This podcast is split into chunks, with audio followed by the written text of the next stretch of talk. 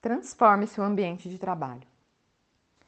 Historicamente, a branquitude desenvolveu métodos de manutenção do que seria politicamente correto em relação à pauta racial e a reserva de espaço para o, entre aspas, negro único. O que é certamente uma de suas estratégias mais clássicas. Argumenta-se da seguinte forma: Veja só, não somos racistas. Temos o fulano que é negro trabalhando em tal departamento. Inclusive, ele adora trabalhar aqui, não é mesmo, fulano? E o fulano Talvez para manter seu emprego, talvez porque aprendeu a reproduzir o discurso da empresa, concorde. No entanto, pessoas negras não são todas iguais, e Fulano, por melhor que seja, não pode representar todos os negros. Dessa forma, é preciso romper com a estratégia do negro único. Não basta ter uma pessoa negra para considerar que determinado espaço de poder foi dedetizado contra o racismo. A herança escravista faz com que o mundo do trabalho seja particularmente racista o que também o torna um dos espaços em que a luta antirracista pode ser mais transformadora. A primeira etapa para isso é sempre questionar o status quo. Essa é a melhor maneira de não reproduzir as variadas formas de racismo nos ambientes de trabalho. Se você tem ou trabalha numa empresa, algumas questões que você deve colocar são: qual a proporção de pessoas negras e brancas em sua empresa? E como fica essa proporção no caso dos cargos mais altos? Como a questão racial é tratada durante a contratação de pessoal? Ou ela simplesmente não é tratada, porque esse processo deve ser daltônico? Há na sua empresa algum comitê de diversidade ou um projeto para melhorar esses números? Há espaço para um humor hostil a grupos vulneráveis? Perguntas desse tipo podem servir de guia para uma reavaliação do racismo nos ambientes de trabalho. Como diz a pesquisadora Joyce Bert, a questão, para além de representatividade, é de proporcionalidade. Para começar, pensemos nos processos de contratação. Se uma empresa está focada em quem cursou universidade de elite ou tem inglês fluente, isso pode significar que apenas pessoas privilegiadas poderão enviar seus currículos, pois sabemos que no Brasil estudar outro idioma ou fazer um intercâmbio não é acessível para todo mundo. Somente uma parcela privilegiada da sociedade tem acesso a isso. Além do mais, o pacto narcísico da branquitude, expressão desenvolvida por Cida Bento em sua tese de doutorado, usada para definir como pessoas brancas anuem entre si para manutenção de privilégios, colabora com a exclusão de outros grupos nas indicações de trabalho. Uma pesquisa do Centro de Estudo das Relações de Trabalho e Desigualdades, CERT, organização indispensável para a luta antirracista criada por Cida Bento em 1990, em parceria com a Aliança Jurídica pela Equidade Racial, apontou que pessoas negras não somam 1% entre advogados e sócios de escritórios de advocacia. Entre estagiários, não chega a 10%.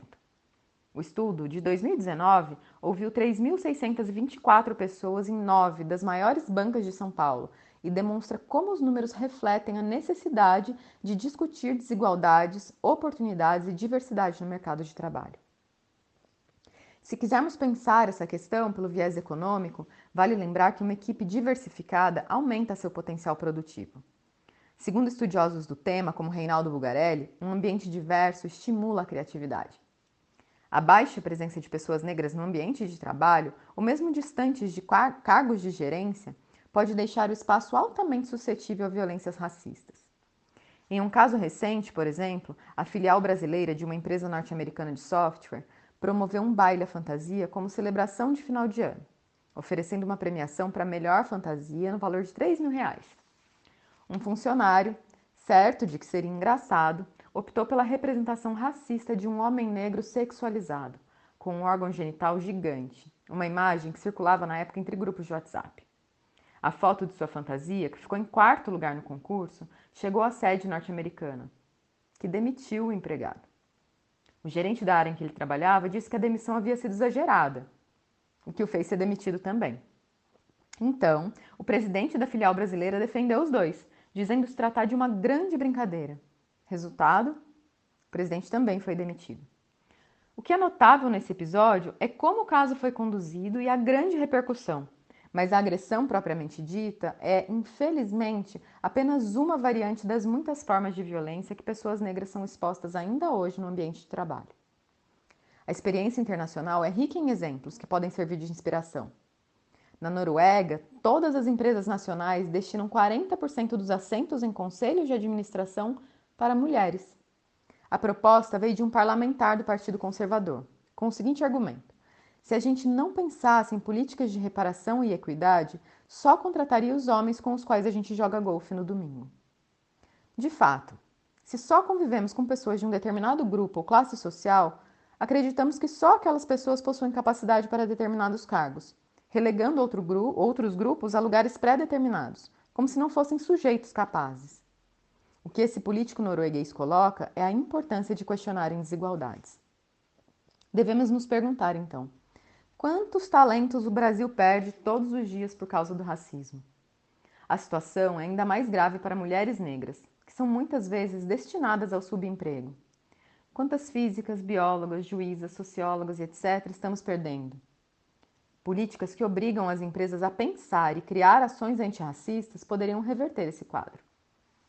No Brasil, a Lei de Cotas para o Serviço Público Federal visa diminuir desigualdades declarada constitucional pelo Supremo, Tribunal Federal em 2017, ficou estipulado que a desequiparação promovida pela política de ação afirmativa em questão está em consonância com o princípio da isonomia.